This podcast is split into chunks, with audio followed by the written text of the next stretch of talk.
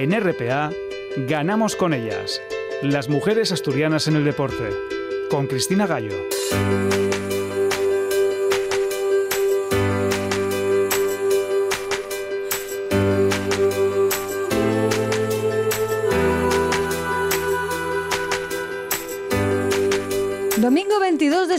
Ya estamos aquí de nuevo en la radio del Principado de Asturias para darle voz a las mujeres del deporte. Y esta noche, como ya les anunciábamos, teníamos que tener de nuevo hablar de atletismo porque la próxima semana empieza el Mundial en Doha y esta noche vamos a querer conocer cómo se está preparando una de las atletas que tienen grandes oportunidades en este Mundial.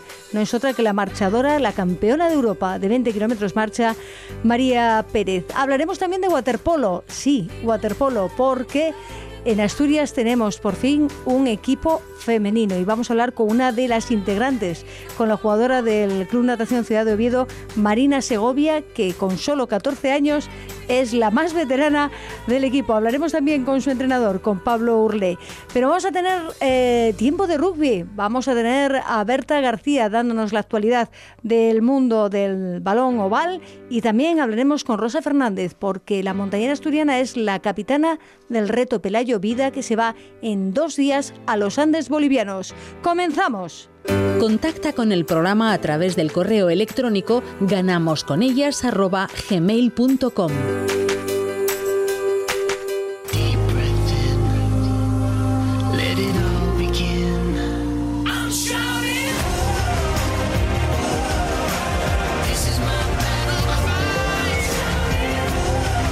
Ya les anunciaba la pasada semana que teníamos que volver con el atletismo porque la semana que viene empieza ese Mundial de Doha, salía la lista en la que hay no 12, sino 11 mujeres son las que va a haber y además esta noche vamos a contar con una protagonista especial porque va a ser una de las que estaremos muy atentas a ver si es capaz de conseguir medalla, pero Ana Amelia Menéndez, ¿preparados, listos? Ya. Ya, salimos ya. 20 Ese Mundial de Doha. Pues sí, 28 hombres, 11 mujeres. Es una cifra baja en el cómputo total de atletas eh, españoles, españolas, eh, que van a un, a un mundial. Eh, han tenido que hacer la mínima establecida por la IAF, demostrar un estado de forma en estas últimas semanas y además la Federación Española suele endurecer esa mínima de la IAF para garantizar que los atletas que van puedan pues rendir, acercarse a las medallas y si no finalistas. Pueden participar tres atletas por prueba y por país y los campeones mundiales del año anterior tienen pase automático. Quiero decir que, salvo que estén los pobres lesionados. lesionados o en mala Eh, exactamente. Eh, tenemos en 1500 a Marta Pérez y a Esther Guerrero. Eh, Esther Guerrero que sube del 800. Ambas van a la cita con 4.05 a pelearse, lógicamente, por estar en la final, puesto que hay que bajar de los cuatro minutos eh, para Sí. estar bien arriba. Sí. Hay que destacar a una etíope, Dibaba, 3.55.47, que acaba de batir hace escasas fechas, hace escasas semanas en Mónaco el récord del mundo de la milla, 3.55.47. Es su marca de este año. Eh, en fin, el Reino Unido te aporta una de las grandes mediofondistas del momento, Laura Muir, con 3.56, que, mm, en fin, eh, Marta Pérez y Esther Guerrero estarán luchando seguramente por la final y, y será uno de nuestros placeres verlas. En 3.000 obstáculos tenemos a Irene Sánchez Escribano, que acude a esta cita mundialista con un marcón, 9.27.53. Y no es habitual que veamos además a atletas españolas en esos 3.000 obstáculos arriba. Pues no, la verdad que no. Eh, en este caso tiene que luchar con las keniatas. En este caso es Kenia la que la, Hmm. la que la- las que están dándolo todo por debajo de nueve minutos. Habitualmente en estas distancias son kenianas, ¿no? Sí, en 3.000 obstáculos les ha costado a, tanto a etíopes como a kenianas meterse, puesto que el paso del obstáculo condiciona mucho el, el ritmo y han aguantado bastante eh, las atletas blancas eh, Ujú. y entre ellas eh, Irene. Esperemos que, que sea una carrera eh, en la que pueda luchar, aunque el estadio eh, va a estar climatizado. Mm, No va a pasar lo mismo que les va a Sí, sí, pasar a los marchadores. Vamos a recordar que es Doha. Claro, pero en, en estos casos no van a tener que, que tener, mm, adaptarse tanto como la gente que va a estar fuera del anillo, Mm, como, como maratonianos marcha, sí. o, o marchadores. Luego, luego, enseguida, en unos minutos, vamos a hablar con María Pérez, que nos contará cómo, cómo se tiene que preparar para esa prueba. Exacto. El triple salto, Ana Peleteiro, de todos conocida, 14.59, y Patricia Sarrapio, una mujer que ya es veterana, con 14.27. La gran favorita, Yulimar Rojas, la venezolana, que también Mm. entrena en España con Ana Sí. Peleteiro, que ha hecho hace muy poquito un récord del mundo estratosférico, 15.41. 20 kilómetros marcha, ahí tenemos expectativas. María Pérez con 1.30, Laura García Caro con 1,28 y Raquel González con 1,30 también. Estas mujeres van a tener que luchar mucho con las condiciones que ojalá les va, a poner delante. Y en 50 marcha, Yulita Cax y Mar Juárez, 4.05.46 y 4.24. Las chinas son las grandes protagonistas del 50, pero Yuli va a estar con ellas. Es una de las candidatas también a luchar por las medallas. Y es Pero la primera vez que va a competir en un mundial en esta distancia, en los 50 kilómetros en marcha. debuta en un Mundial 50 marcha, cuatro horas respirando polvo del desierto. Uf. Pobre Yuli. Y pobre- Uf, sí. y pobres Vamos a hablar ahora con María Pérez, nos va a contar cómo van a ser los 20 kilómetros, pero los 50 van a ser duros, no. Durísimo. Lo siguiente. Durísimo. Sí, maratón. Nos queda Marta Galimani con 2.30, marca personal de este año, pues eh, estará también luchando pues hacer su mejor eh, marca si es que las condiciones también las puede soportar y es inteligente. Pero eh, hoy tenemos con nosotras a, como decíamos, a María Pérez, que es protagonista de los 20 kilómetros. Antes de, de darle paso a María Pérez, me gustaría eh, hacer solo un comentario contigo, porque esa lista se me queda un poco corta en, en categoría femenina, solo 11 mujeres españolas, pero es que de, de todo el calendario, 24 pruebas, solo estamos representadas en 6 pruebas. Solo vamos a ir en 6 eventos eh, de las distintas disciplinas que hay en atletismo, en 6. Se queda un poco corto, ¿no? Lo que decía al principio, hay una selección que ya hace la IAF en función del ranking mundial. Después hay una sobreselección que hace la Federación Española, muchas veces por economía, vamos a decir Sí, así. sí, sí. Y, y claro, sobre una selección dura, otra más dura, pues hay pruebas en las que no llegamos. Sí, pero hay una, una que llama la atención, a lo mejor, bueno, porque claro, tenemos nos, nos hemos quedado con un vacío que ha sido tras la retirada de Ruth Beitia de tener una campeona olímpica en salto de altura a no tener ninguna representante en salto de altura. Bueno, eso es producto de no tener una base grande de atletas de alto nivel a los que se les aguanta un poquito, se les soporta en condiciones pues que a veces eh, de lesión o de, de, de infortunios. Cuando se les abandona, pues ellos también abandonan y entonces no tenemos relevo. Pues eh, Amelia, después de esa lista, ese repaso a cómo ha sido, cómo va a ser ese mundial y lo que nos vamos a encontrar y como hemos destacado, muy atentas, ¿no? Vamos a estar a esos 20 kilómetros marcha, a una marchadora en especial, a María Pérez, más que nada porque es la actual campeona de Europa y esas peculiaridades que nos has contado de correr a las once y media de la noche, hora de allí, de, de Doha. Exacto. Hoy le hemos robado unos minutos de entreno. Eh, muy poquitos, esperemos, a María. María es, eh, como tú dices, una marchadora granadina del año 96, internacional desde muy joven, siempre marchando. Eh, y con 22 años, en el año pasado, fue campeona de Europa en Berlín, con un récord año 1.26.36. Ahí queda eso. Y ella es una de las mujeres que va a disfrutar o a sufrir de esos 20 kilómetros marcha de Doha. María, buenas noches. Hola, muy buenas noches. Estás ahora afinando tu preparación para Doha. Eh, ¿Cómo te encuentras? No, la verdad que me encuentro bastante bien, con ganas de que llegue el día de competir ya. María, tú eh, vais a competir a medianoche, cercano a la medianoche. ¿Cómo mm, se prepara una marchadora para esa, para esos horarios? Bueno, entrenando por la mañana y también ahora incluyendo entrenamientos por la noche para poder adaptar el cuerpo a que compita a la hora que normalmente estamos durmiendo, ¿no? Cambiar algunas rutinas como la comida, la cena, etcétera, y así, es que sin más entrenar a, la hora de competir y poco a poco tener esa sensación. Eh, o o se habla mucho del, calor, se habla mucho de la humedad y también eh, supongo que os han hablado del polvo en suspensión, puesto que estáis eh, una hora y media eh, pues respirando. ¿Tenéis algún tipo de, de, precaución ante eso? ¿Qué, qué, qué opinas? ¿Cómo, ¿Cómo, vais a afrontarlo? Bueno, se ha estado trabajando con la Federación Española y con el ejército del aire estando dentro de un termómetro eh, como decíamos nosotros, un, era, y bueno, la, la suerte que hemos tenido esa, esa manera de poder practicar ¿no? esas condiciones en calor y humedad, pero bueno, otro de los factores muy difíciles de entrenar es de entrenar el aire, ¿no? El aire está muy, muy, con, con, mucho polvo, ¿no? En este caso no es polvo, es arena, pues estamos en un desierto y lo que hay en el aire es arena. dices que, que, habéis estado entrenando con, con digamos, con dispositivos del, del ejército.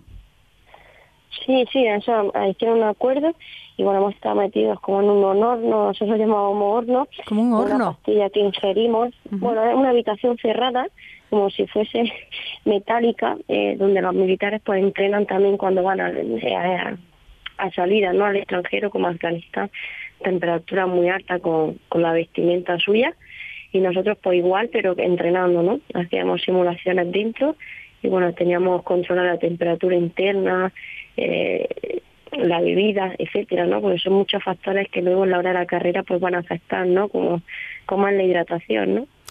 lo único que no habéis podido simular es ese polvo en suspensión, como tú decías. Sí, bueno, somos conscientes, pero ya hemos estado, estuvimos en octubre, después del Europe Berlín, y la verdad es que es muy, bueno, muy difícil, ¿no? Asemejar ya todas, todo, todo igual. Estamos, hemos estado en Almería y seguimos estando ya terminando la estancia, eh, intentando entrenar a la noche con mucha humedad, la calor es, es difícil, ¿no? Porque por la noche suele bajar las temperaturas, allí no. Entonces, bueno, trabajamos muchos aspectos, uno de ellos la humedad, que es muy importante a la hora de la hidratación, pero claro, ya tenerlo todo sería estar en Doha directamente, porque es muy muy difícil tener todas todas las condiciones que se dan allí. Eh, ¿Cada cuánto cuenta a las personas que nos están escuchando? Hay muchas que pueden no, no, saber cómo os hidratáis en plena competición. Tú estás corriendo, marchando en este caso, eh, una hora y media, casi una hora y media. Esperemos que rondes los 1.26 de, de tu récord. Ah, que eso voy a decir a las personas que nos escuchan que es un ritmo de 4.30 más o menos el kilómetro. Que hay muchos runners, muchas personas que corren que no van a este ritmo al que va María marchando. Quiere eso decir, cuéntanos cómo os hidratáis en una prueba de, de 20 kilómetros. ¿Cada cuánto tenéis habituallamientos?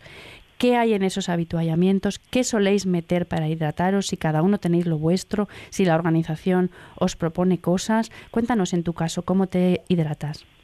Bueno, a diferencia, aquí la hidratación es muy diferente al, a lo que normalmente solemos hacer, ¿no? normalmente te suele hidratar con agua o con sales, ¿no? Eh, con electrolitos, etcétera, ¿no? Que pueden tener las diferentes marcas que utilizas de bebida isotónica, digamos. Y normalmente el circuito suele ser de uno de dos kilómetros, suele estar siempre el avituallamiento personal, el staff técnico suele estar a mitad del circuito. En este caso en Noja pues va a estar eh, vamos a competir en un circuito de un kilómetro como Berlín y bueno, no se sabe todavía si va a haber uno o dos habituallamientos por, las circunstancias climatológicas que va a haber, ¿no? Dependiendo de, de cuánto habituallamiento. Nosotros ahora mismo estamos haciendo que va a haber solo un habituallamiento personal y luego otro de organización, como suele ser normalmente. Pues bueno, vamos a intercalar pues agua con sales, con, con hielo, con todo, ¿no? Para poder bajar esa temperatura interna y externa, ¿no? Y que nos dé la, sensación de, de fresquito por unos momentos para, para poder rendir lo mejor posible. María, eh, ¿sabéis qué temperatura más o menos puede haber a, a, esa hora que vais a competir? Son las once y media de la noche hora local cuando vais a hacer la marcha. Bueno, supongo que será harta, no, no soy de mirarlo, y más en un sitio que sabes que va a ser complicado, ¿no? Si ya miras el tiempo, pues no sé, a lo mejor te, te viene un poco abajo, ¿no? Porque son unas, son unas temperaturas muy, muy, muy extremas, ¿no? Hoy, por ejemplo, no sé, viendo el entrenamiento, hacía una sensación térmica de 47 grados, ¿no? Cuando hemos estado allí en octubre, era una sensación térmica, dependiendo del viento, claro, de dónde venga, si vienes de desierto, es más seco, si viene del, del mar no refresca tanto como ser en cualquier punto de España, ¿no? Eh, cuando está en la orilla de la playa. Pero bueno, tú aunque sea granadina, me parece que esas temperaturas tampoco las tenéis ahí. No, no, y bueno, pues la sensación térmica a lo mejor es de 40, 41, eh, dada que la temperatura normal por la noche son 33, 32, depende, porque si hemos mirado y, este año ha bajado bastante la temperatura en Doha comparado con otros años. Pero bueno, lo que varía mucho es la humedad y también handicaps que hace que suba la temperatura cuando estés compitiendo. Eh, cuando has dicho, a mí me, ha interesado este tema que has dicho de utilizar hielo para refrescarte. ¿Lo, utilizáis cómo? ¿Lo ponéis en la cabeza? ¿Lo, ¿Lo, ponéis en vuestras muñecas? ¿Os lo echáis por encima? En los habituallamientos, ¿ese hielo cómo, se, cómo lo ejecutáis?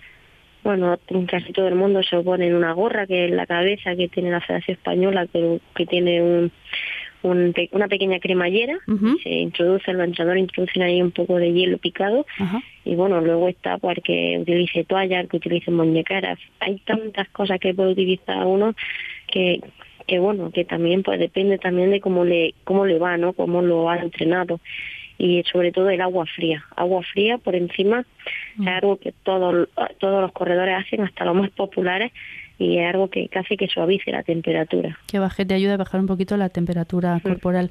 Estamos hablando de que para empezar a hablar quizás de luchar por medalla hay que bajar de 1,30, no sé si me equivoco. El equipo chino es mm. el más potente, hay cuatro mujeres por debajo de 1,26. ¿Tú qué expectativas tienes, María? Bueno, este año no creo que se hagan esa marca allí, no, creo que hagan hora 26, no creo que se vaya a 4.13 o 4.15, que es la marca que yo hice.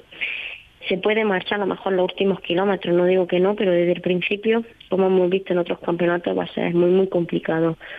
Yo creo que a lo mejor las medallas suelen estar entre hora 30 y hora 29, pueden estar las medallas, sobre todo el oro. Eh, por otro lado, bueno, eh, es que yo creo que va a ser una carrera muy táctica, ¿no? Porque las circunstancias, como te he dicho, climatológicas son muy duras, ¿no? Y, hay que tener mucho, cuidado en la hidratación. Entonces, a partir de ahí, bueno, como ha dicho, como voy diciendo, aunque siempre ponen que no quiero medallas, tengo un objetivo A y otro B, ¿no? El A es, conseguir las medallas, ¿no? Pero siempre hay que ir por el B antes que por la A, ¿no? Hay que ir pasito a pasito, ¿no? Mi primer pasito eh, sería obtener la plaza que me dé el pase directo a los Juegos Olímpicos, teniendo esa plaza asegurada, pues no digo que no, si el cuerpo me responde y me encuentro bien, voy a luchar por las medallas, eso está claro. Y por eso quiero ir a Doha. Eh, María, ¿qué, ¿qué puesto necesitas para ir a los Juegos, para tener el pase a los Juegos? Bueno, no, no se sabe todavía, pero siempre ha sido los finalistas, los, ocho primeros. Los ocho primeros. que bueno, por ahora yo me hago la idea que será así. Si nos encontramos con alguna plaza más, pues mejor. pero en principio es mi objetivo en los ocho primeros, que ser finalista en un mundial. Y bueno, a partir de ahí... A por el objetivo A. Claro, claro que voy a poner... Claro, es como el, equipo de baloncesto, ¿no? Su primer objetivo era clasificarse a los Juegos y, al final luego ya también a las medallas, ¿no? Creo que eso también está bien para el ballet, establecernos diferentes objetivos y ir cumpliéndolos poco a poco. Eh, María, la sensatez va a ser una de las claves en esta gran carrera que vais a tener por delante. Estaremos todos atentos eh, para verte, ver eh, cómo te dosificas y cómo vas cumpliendo tus objetivos, el B y el, si es posible. Muchísima suerte, María. Muchísimas gracias y espero que, que se cumplan ambos objetivos y si no, por lo menos uno de ellos, da igual que sea A o B. Un placer. Un placer para mí también estar con vosotros. Pues eh, recordar que será el próximo domingo, 29 de septiembre, a las once y media, hora local, a las diez y media de la noche, hora española. Esa competición de los 20 kilómetros marcha con María Pérez, que ha sido nuestra protagonista de hoy, pero bueno, también va a haber dos marchadores más españolas en esa carrera de 20 kilómetros, como hemos dicho anteriormente, pero la cita, próximo domingo, 29 de septiembre. Seguimos. Sigue la actualidad del programa en nuestra página de Facebook Ganamos con ellas. Seguimos en Ganamos con ellas y esta noche hemos querido invitar a una de las integrantes del único equipo de waterpolo que tenemos en Asturias, porque sí, el waterpolo precisamente en Asturias no es un deporte que se practique mucho, solo se practica, que sepamos, en el Club Natación Ciudad de Oviedo y ella es eh, Marina Marina Segovia Escribano. Hola, muy buenas tardes. ¿Cómo estamos? Bien, bien, con nervios. Con nervios, con nervios, ¿por qué? ¿Por estar aquí?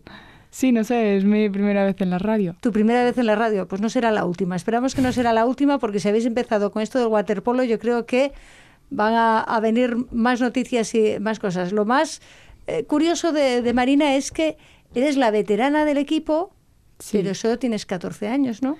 Sí, es que, bueno, al comienzo del equipo éramos bastante pocos. Estuve, bastante, eh, estuve un tiempo siendo la única chica y hasta este año solamente habíamos llegado a ser tres chicas. Bueno, y ni siquiera hemos llegado a coincidir tres chicas en el equipo mixto cadete. Y así que estoy tres años más tarde, al empezar la cuarta temporada, pues mi entrenador Pablo ha tenido la iniciativa de hacer un equipo femenino eh, mezclando absoluto y cadete. porque sí, porque si no no hacéis no no, no hacéis el número suficiente, ¿no? sí, vaya. y, pero ¿por qué te iniciaste tú el, por qué el waterpolo? Bueno, tú, en la piscina estabas todos los días, ¿no? Sí, yo llevo en la piscina desde muchos años y pues empecé con natación sincronizada en, en el, el natación ciudad mm, bueno de Oviedo sí eh, pero antes fui bueno al de natación sincronizada el sincroviedo pero eh, hace cuatro años decidí cambiar probar otras cosas y probé el waterpolo. Eh, pero porque decidiste probar el waterpolo porque lo viste en algún lado porque estaban ahí veías a los a otros niños que estaban haciendo waterpolo o por qué el waterpolo no, simplemente porque había sido anunciado en la misma piscina y pues por decidir probar y además el entrenador era conocido de mi madre y pues simplemente así. Claro, pero eh, quien lo escuche de natación sincronizada a waterpolo, es como eso, como si te pasas de la gimnasia rítmica al rugby, que también lo he visto, ¿eh? Conozco a una integrante del equipo eh, nacional, que además fueron campeonas del mundo, Vito Fuster, que después de dejar la gimnasia rítmica se dedicó durante muchos años al rugby. Sí, dejar, sí, pasar de lo artístico a la acción. Sí, directamente. ¿Eso era lo que más te atraía, pasar de lo artístico a, a la acción o lo de poder estar en equipo? ¿Qué, ¿Qué es lo que te llamó la atención? Mm, bueno, a ver, yo también había probado gimnasia rítmica, pero me di cuenta de que tal vez no fuera lo mío y decidí probarlo ya que era un equipo que eh, yo empecé de cero con el equipo, porque empezó hace cuatro años justo, y pues simplemente tenía la oportunidad de empezar de cero sin que nadie supiera nada, más que el, entrenador, obviamente, y pues así, pues, no sé, al final acabó surgiendo un equipo.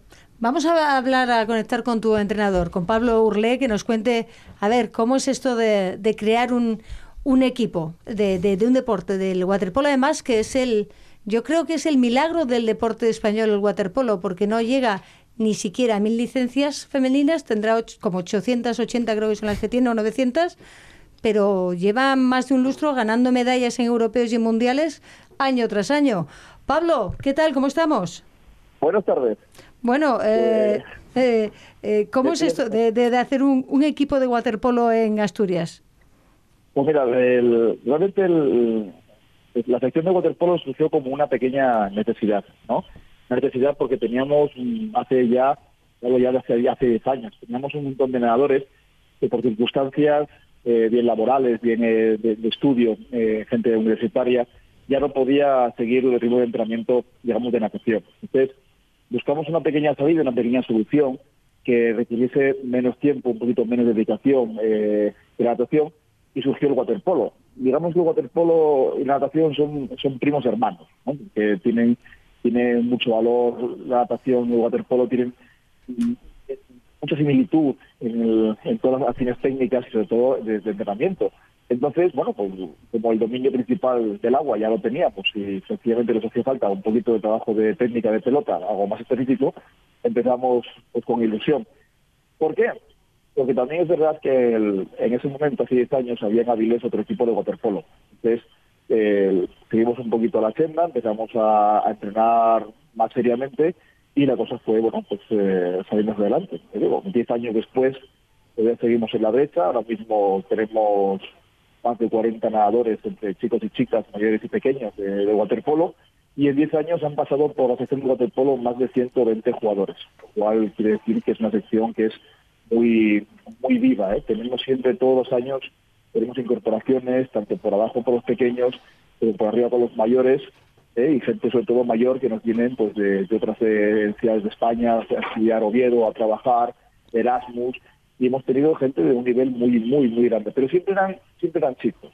Ya, eso es lo que te iba a decir. Eh, hablas de 120 jugadores, pero jugadores en, masculino porque es que eran chicos. ¿Qué pasa con ellas?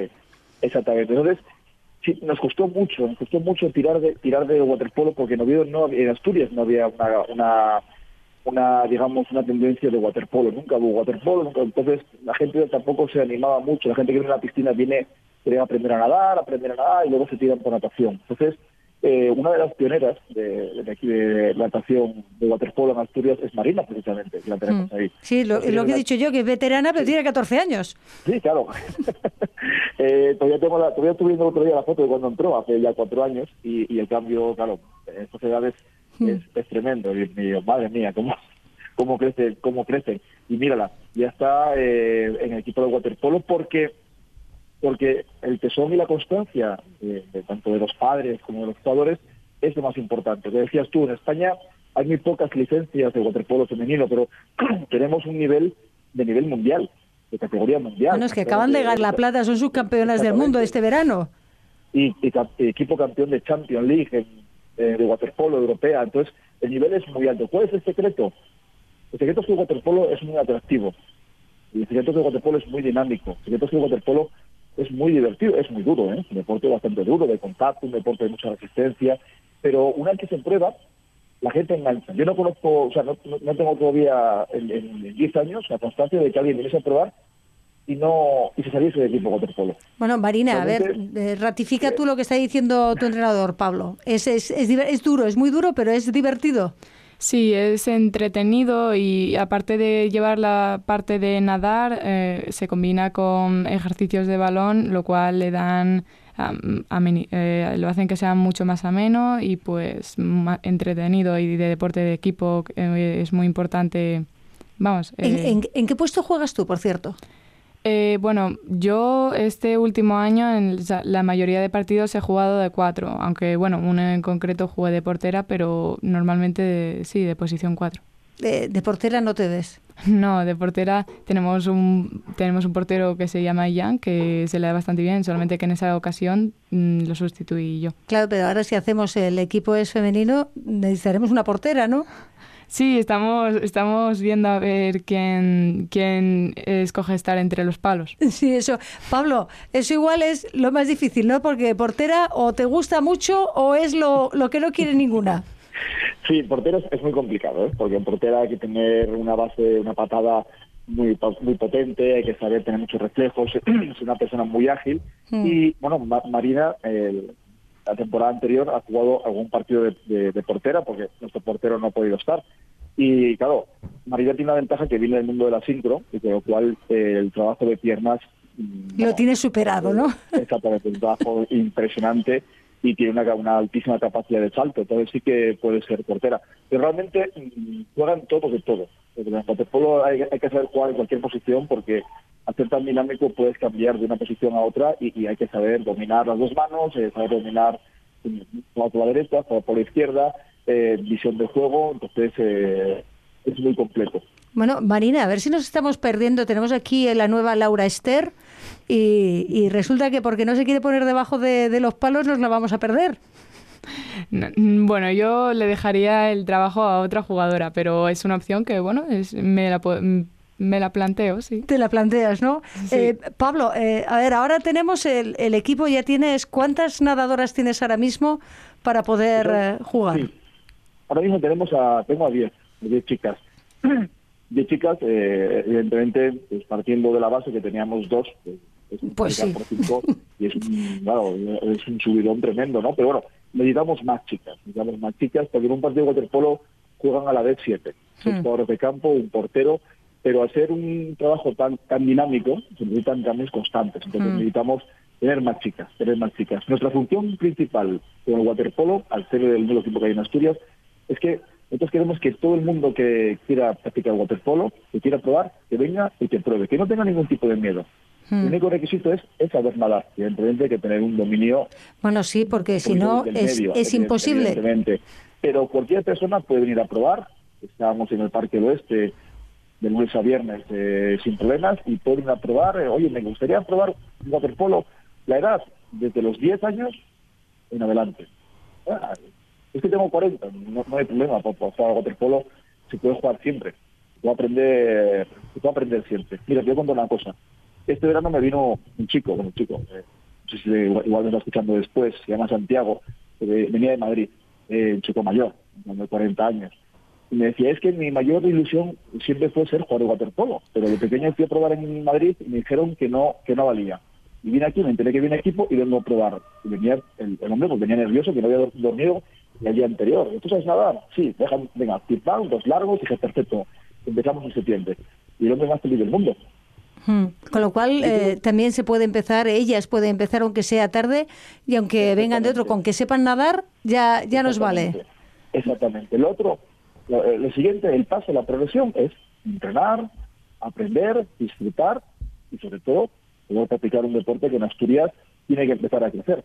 Sí, no, y además, pero eh, y una cosa, claro, Pablo, porque sois la, el único equipo eh, femenino que tenemos aquí. Para jugar una liga, poder competir, aquí no podéis jugar, tenéis que iros fuera. Pues ese es el problema, que en Asturias, al no de equipos de waterpolo, tenemos que ir fuera. Tenemos la suerte que eh, la Federación de Castilla y León nos ha admitido para poder participar en las ligas.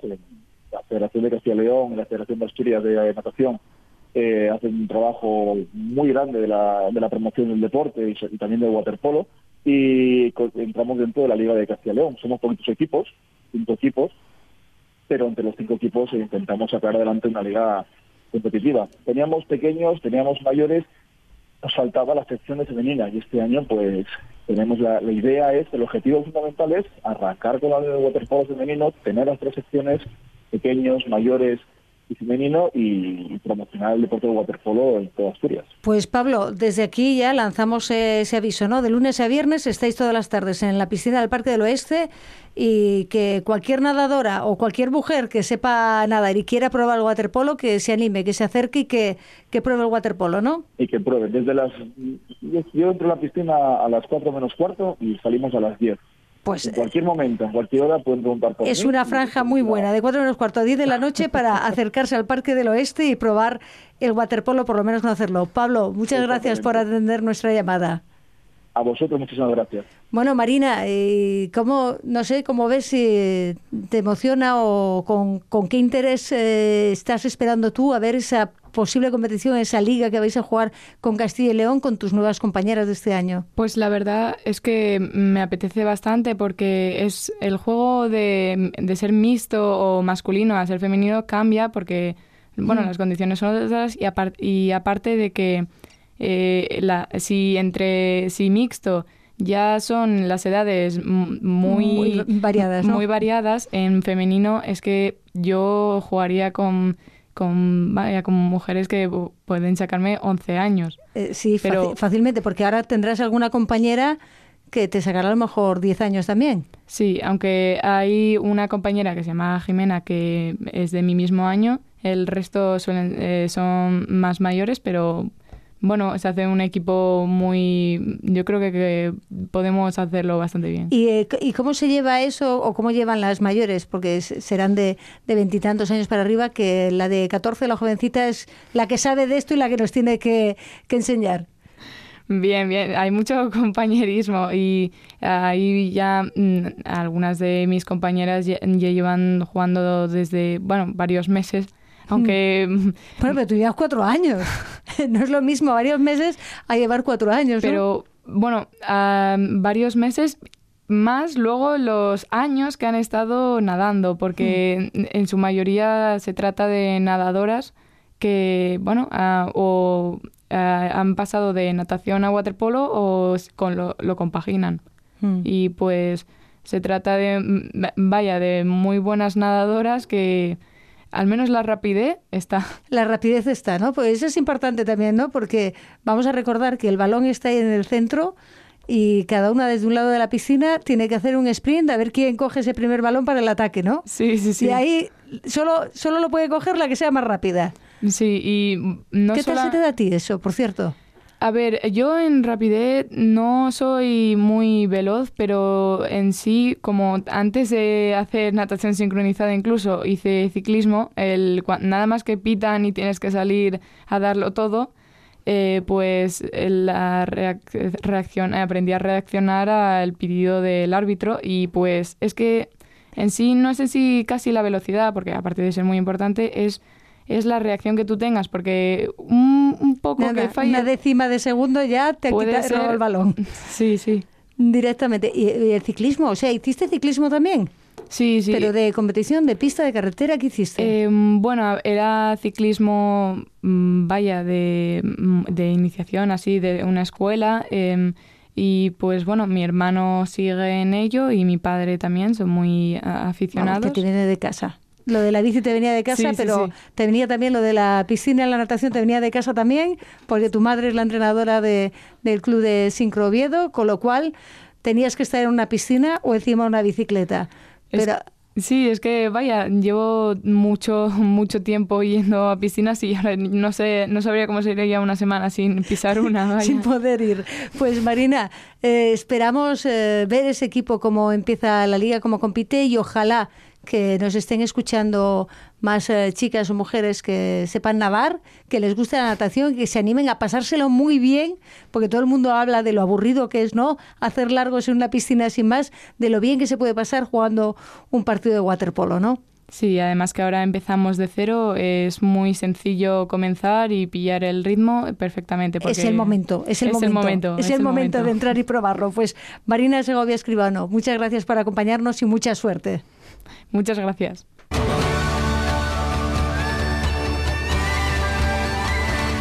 Nos toca hablar de rugby con Berta García. Además, eh, en un fin de semana en el que tenemos a las selecciones tanto de 7 como de 15 que han iniciado ya sus eh, preparaciones, una de gira por Sudáfrica y las otras en Marcusis en, en Francia. Pero, Berta, tenemos que cerrar todavía competiciones que hemos tenido este verano y además de selecciones, una de ellas que llevabas tú, estabas tú al frente. ¿Qué tal, Berta? ¿Cómo estamos? Hola, muy buenas. Pues sí, este verano ha sido intenso para el rugby y a finales de, junio, de julio estuvimos con la selección española de rugby playa en el Campeonato de Europa en Moscú eh, yo estuve como seleccionadora y nos vinimos con un tercer puesto de ese campeonato de Europa, así que muy buena esa primera experiencia y esperemos que, la Federación Española continúe con este proyecto de rugby playa. Bueno, es que ahora lo tendríamos que explicar es rugby playa, pero ¿cómo, cómo se juega? ¿Cuáles son las dimensiones de la playa para hacer un partido de rugby? Eh, ¿Cómo funciona? Cuéntanos. Pues es un formato de 5 contra 5 en, el campo en la arena, que es de 25 metros por 31 de largo. Y, bueno, son partidos muy rápidos y los de Seven son rápidos, que son de 7 minutos, estos son todavía más rápidos porque son de 5 minutos, dos partes de 5 minutos, a una intensidad muy, muy rápida y bueno, pues con la, con la arena que, que ofrece mucha más resistencia. Sí, eh, o sea que tiene que ser eh, también divertido verlo y divertido jugarlo, ¿no? Sí, muy divertido de, jugar eh, porque es muy rápido, los cambios también son ilimitados y muy divertido de ver porque hay un montón de partidos seguidos y, sí que hay mucho nivel y, mucha rapidez en el juego. Bueno, las jugadoras que, que llevabas son jugadoras que juegan habitualmente a 15, a 7 o, o cómo funciona en el rugby playa? Eh, pues eh, sí que toda la parte femenina de la Federación Española están trabajando conjuntamente, entonces creo que esto es algo muy positivo. Eh, tanto el 15 con el, como el 7, pues hay jugadoras que van cambiando de modalidad y en, esta, en este proyecto de rugby playa lo que han hecho, eh, que yo aunque fuera de seleccionadora no tuve mucho que ver en la composición del equipo, han sido jugadoras que, que, bueno, que estaban ahí a un pie de entrar en la selección de 15 o de 7, que no habían tenido la oportunidad eh, este año, pero que, que les gustaría poder contar con ellas y que siguieran teniendo una motivación. Y bueno, pues esas fueron las jugadoras que fueron a, a la selección de rugby playa. Bueno, una segunda oportunidad. Mm, y tú te encontraste, no sé cómo se lleva o cómo se dirige un equipo que, que, que tú no has hecho, pero bueno, me imagino que con la calidad que tendrán ya si estaban ahí, sería más o menos, entre comillas, fácil, ¿no? Sí que desde la federación tenía un, un, informe de las jugadoras y a mí me hablaron de todas las jugadoras, entonces bueno, pues es lo que había y a partir de ahí construimos. Eh, se formó un grupo eh, estupendo de, personas, de jugadoras y que vinieron muy ilusionadas con, la experiencia y con seguir trabajando en sus casas con el objetivo de, poder llegar a, la selección de 15 y de 7 y pues ha salido bastante bien con ese resultado y que además algunas de esas jugadoras están estaban están ahora en Sudáfrica. Bueno estuvieron en la concentración previa en Sudáfrica y algunas estuvieron también con el 7 así que ha servido para algo ha servido para algo y bueno y además esa medalla de bronce que que os trajisteis al, al cuello porque esa final por el tercer puesto ganasteis a Letonia, ¿no? Eso es. en, el, en el, la primera fase de grupos jugamos contra Rusia, que perdimos, que era la cabeza de la que lleva dos años siendo campeona de Europa. Contra Croacia y contra Austria ganamos. Y luego el segundo día eh, ganamos a Georgia. Perdimos con Italia, que también es eh, la que lleva quedando por detrás de Rusia estos últimos años y ganamos ese tercer y cuarto puesto a Letonia en un ajustado 6 a 4 eh, que bueno que, nos hizo traernos la medalla de plata. Bueno, y de bronce. De bronce, de bronce, de bronce, que fue de, de bronce. Me imagino que te hubiese gustado la, la de plata llegar ahí, pero bueno, la de bronce no está, no está nada mal. Y la sub-18 también han tenido competición, ¿no? Pues sí, eh, a finales de agosto han estado en el Campeonato de Europa de, Seven, con la novedad de que estaba Vanessa Rial de entrenadora eh, y bueno pues eh, las leoncitas eh, pues han, han, jugado una primera jornada muy buena ganando todos sus sus encuentros y bueno pues el segundo día no tuvieron tanta suerte pues diversas circunstancias que que les hicieron no tener a todas las jugadoras disponibles pero bueno, también se vinieron con muy buenas sensaciones. Bueno, eh, entonces ya hemos cerrado con este capítulo de las eh, sub-18, ¿no? Con ese europeo de, de, Polonia que, bueno, igual con esa octava plaza esperaban a lo mejor estar un poco más arriba, pero bueno, no está mal. No terminaron octavas y empezamos ya la, la temporada fuerte con las dos selecciones, la de Seven y la de 15 de, de gira en Sudáfrica en Marcusis, pero tenemos que hablar también de, de la liga, porque en breve va a empezar ¿no? la competición liguera, pero aquí en Asturias dejábamos la última vez que hablábamos con esa incertidumbre ¿no? de qué iba a pasar y no sé si tenemos ya fumata blanca o qué es lo que va a ocurrir este año. Pues sí, ya se sabe qué es lo que va a pasar. Llevábamos unos años, tanto en femeninas como en categoría, bueno, en todas las ligas a nivel de Asturias y Cantabria, eh, jugando con Castilla y León eh, sobre todo a nivel femenino, interesaba mucho porque el Gijón y el Oviedo sí que llevaban más años que el resto de equipos de Asturias y necesitaban una competición de más nivel para seguir mejorando. Pero este año, por diversas circunstancias, Castilla-León como federación ha decidido que, no quiere continuar con esta relación con las federaciones de Asturias y Cantabria.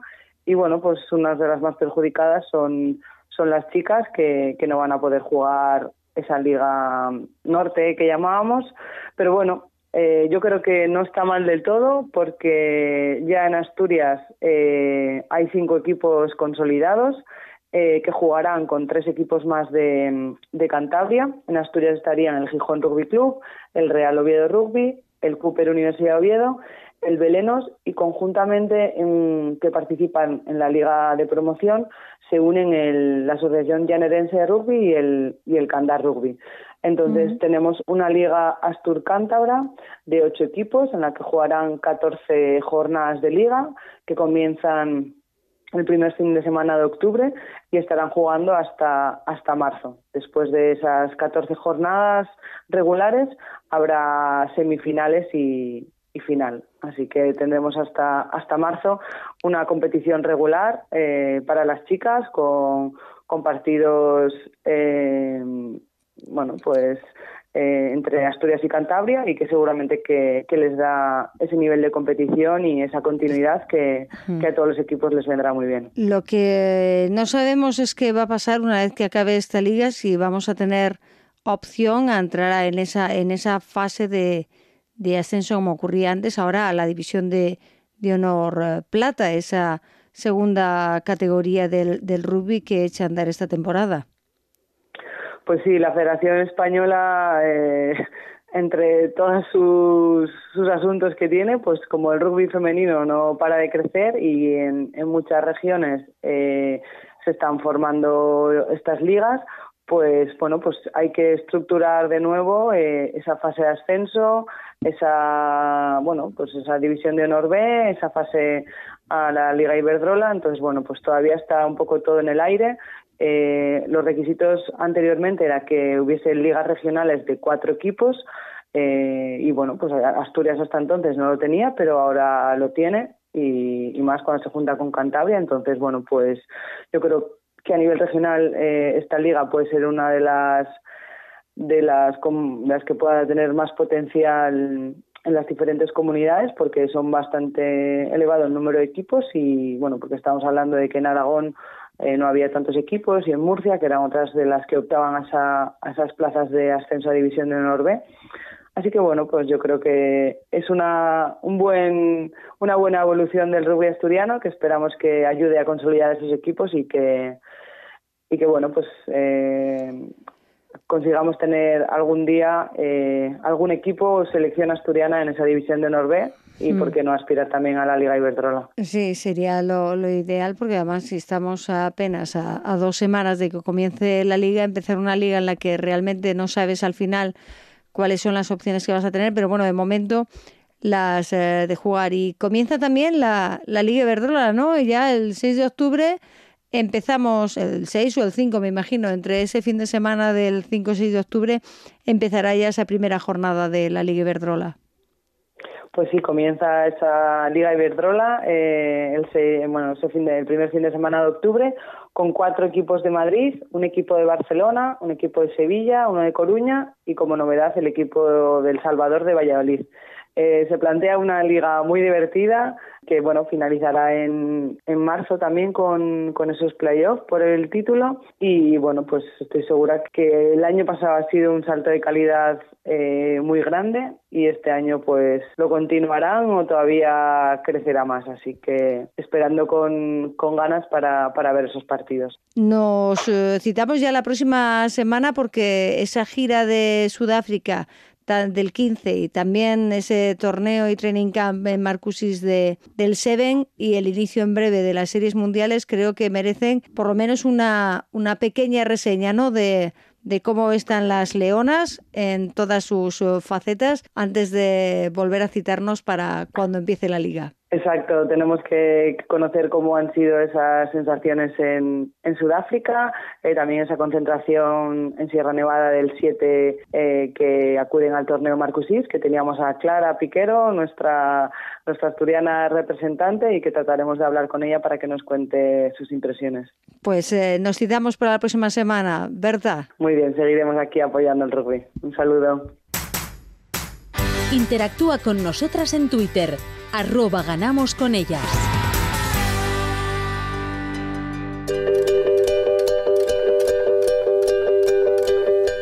Empieza la temporada empieza septiembre y siempre tenemos que llamar a nuestra montañera favorita ya casi de cabecera que es Rosa Fernández, pero esta vez porque se va como directora de una expedición de un reto que ya va a cumplir su cuarta o quinta edición porque empezó en el 2015 y ahora tienen una directora de lujo como es la montañera asturiana Rosa Fernández que se van enseguida, enseguida, nada, en un par de días a los Andes bolivianos. Rosa, ¿qué tal? ¿Cómo estamos? Hola, pues muy bien, ya con las maletas preparadas porque, bueno, mañana ya me voy a Madrid y, pasado mañana el martes ya volaremos a, a Bolivia, a La Paz a, Bolivia, La Paz, porque te vas, pero te vas esta vez como capitana, dirigiendo una expedición al frente de seis mujeres que tras superar un cáncer de mama van... Primero, creo que lo primero que vais a hacer es atravesar en bicicleta el Salar de Uyuni.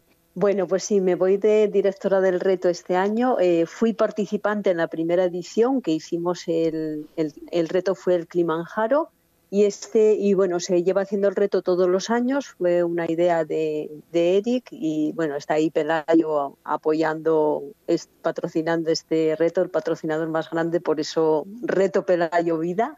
Y bueno, la verdad es que muy emocionada, muy ilusionada, con muchas ganas, porque bueno, son seis chicas que como yo han pasado cáncer Estuvimos entrenando pues desde el mes de abril que fue la selección hasta, hasta bueno, hace unos días. Y la verdad es que es, o sea, va a ser muy duro también porque son chicas que no hacían montaña, o sea, chicas que sí que hacían deporte, pero ninguna de ellas pues era eran montañeras y estaban de caminar, pero nada más. Entonces, eh, bueno, han hecho cosas muy duras, las, las he puesto al límite en estos entrenamientos previos y yo espero que, que, bueno, tenemos que contar con el tiempo, el tema de la altura, la aclimatación, porque va a ser un poco un poco duro porque llegamos a 4.000 metros a La Paz y eso va a hacer que, que bueno, que vamos a, responder, no sé, no sé, porque hasta yo me puedo, me puedo poner mala también, ¿sabes? Bueno, de hecho, has estado toda esta semana pasada en los Alpes aclimatándose, ¿no? Aclimatándote tú, no sé si las demás eh, también, porque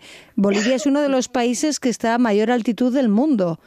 Sí, sí, bueno, nunca suelo hacer esas cosas, pero esta vez sí que me fui a los Alpes porque, claro, no voy sola. O sea, tengo que, o sea, las chicas van a mi cargo y tengo que estar, pues, muy pendiente de ellas. No es como cuando vas sola que dices tú, Ay, bueno, pues me encuentro mal, me duele la cabeza, me voy a meter en la cama, ¿sabes? Hmm. Entonces, bueno, eh, voy con, con un trabajo que, que tengo que estar un poco, pues, o sea, llegar allí y encontrarme bien. Y claro, aterrizar a 4.000 metros es realmente muy duro. Estaremos dos noches en, en La Paz adaptándonos un poco y luego nos iremos a Uyuni, que el viaje pues va a ser en furgoneta y en tren y allí pues pretendemos hacer, pues no sé, yo creo que serán unos sobre 100 kilómetros en bici más o menos. Que sería cruzar eh, ese desierto, ¿no? que es el desierto más grande del mundo además. Sí, pero no lo vamos, no lo vamos a cruzar, no lo vamos a cruzar entero. O sea, vamos a hacer lo que es el acercamiento a la zona del Sajama, que es donde la montaña que vamos a escalar. El cambio también nos va a costar porque pasas luego de eso, de la bici a la montaña. Entonces, bueno, ahí tenemos que, que tener también mucho cuidado porque tenemos que llegar a la montaña con, con mucha fuerza y con, con, muchas ganas de subir, porque si no, ya sabes, en estos sitios, como no tengas ganas de, de, subir arriba, vas a encontrar todas las disculpas del mundo para, para darte la vuelta, ¿sabes? Claro, pero y mm, nos has dicho que, que no, que no venían del deporte, que no eran especialmente deportistas estas eh, mujeres. ¿Cuáles ¿Nos puedes decir un poco qué, perfiles tienen las, las seis mujeres que, que se van a ir contigo a ese, a ese reto? Bueno, pues, eh, pues eso, hay pues chicas eh, más jóvenes, otras mamás con, dos hijos, eh, bueno, pero todas con, con, unas ganas de superación tremendas. Yo creo que para cada una de ellas es un, un reto muy, muy personal y están pues eso con, muchísimas ganas y con mucha ilusión y muy emocionadas. Y esa preparación que has hecho durante todo el, verano, mm, bueno, primero, eh, ¿cómo las, eh, me imagino que, ha habido una selección previa, las habéis escogido porque evidentemente alguien que sabes que no es capaz o que va a ser un problema ya físico para, para esa persona no la, no la vais a llevar, ¿no? Sí, por supuesto. Bueno, primero hay una selección previa que, que bueno, corre a cargo de, Eric y Araceli, que son los, los jefes. Y luego, pues ya eh, quedaron 20 chicas y de esas 20 chicas, pues nos fuimos a, a Ubiña, esta, esta montaña tan bonita que tenemos en Asturias. Y que tú la conoces como la palma de tu mano. Sí, porque bueno, estoy todas las casi todas las semanas paso por allí, si es verdad. Y allí pues eh, yo dejé un poco que la montaña hiciera la selección porque, o sea, una vez que, que pasan el primer corte, pues luego ya es, digo, la, montaña realmente pues va a seleccionar y va a ver pues quién se, quién se adapta bien, quién va mejor, quién va peor. Y la selección pues la hicimos, la hicimos así, un poco dejando que la montaña seleccionara. Eh, es cierto también que, claro, nos, nos, podemos equivocar porque es un día, es un día y ahí ya pues había que hacer una criba que quedaban pues seis, siete fuera.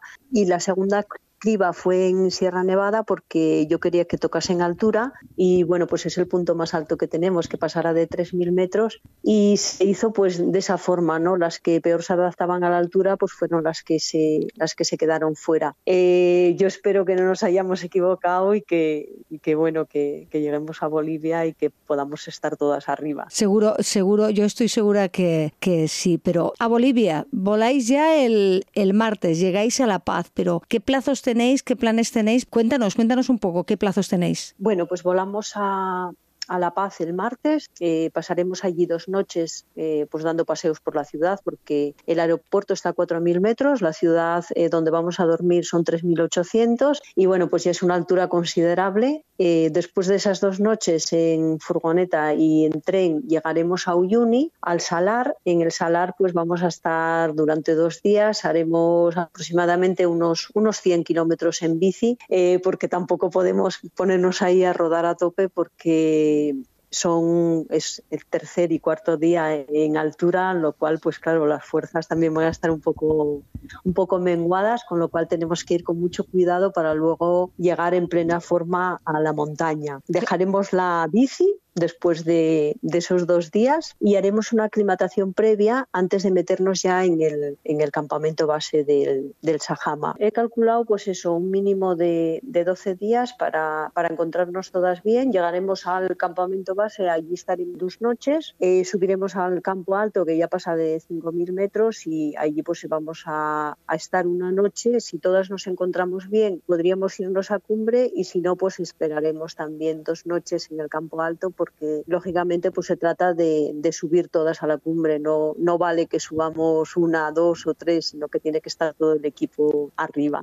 Claro, porque eh, vamos a recordar que ya no solo, no, no es un reto deportivo solo, va mucho más allá. Lo que queréis es llegar a esa cumbre todas y lanzar ese mensaje a, a, todas las demás, a todas las mujeres que pueden estar sufriendo o que han sufrido un cáncer y que, que, vean que hay, que hay vida más allá ¿no? del cáncer. Sí, por supuesto, eh, aparte del reto personal de, de, cada una, pues es un reto para, para lanzar ese mensaje a, a todas las mujeres, ese mensaje de esperanza y que, bueno, pues este gran esfuerzo va a ser por todas, ¿no?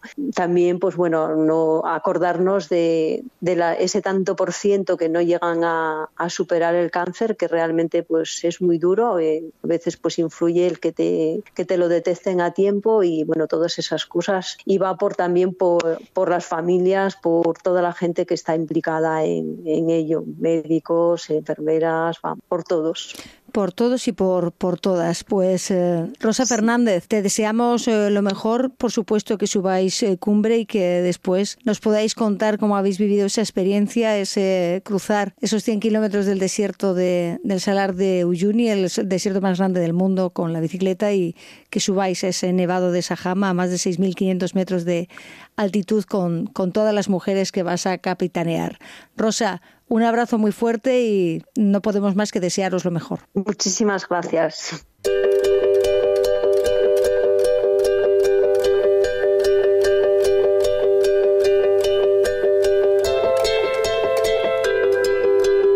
Llega el momento de la despedida, pero ya saben que aquí nos gusta hablar de carrerinas, de saber qué actividades tenemos para las próximas fechas y también que podemos visitar además una feria de salud y el deporte, creo, en Mieres, porque la Amelia Menéndez tiene la agenda preparada, ¿verdad que sí, Amelia? Exacto. El, bueno, tenemos una feria, como tú bien dices, los días 27, 28 y 29 de septiembre en el campus universitario de Mieres.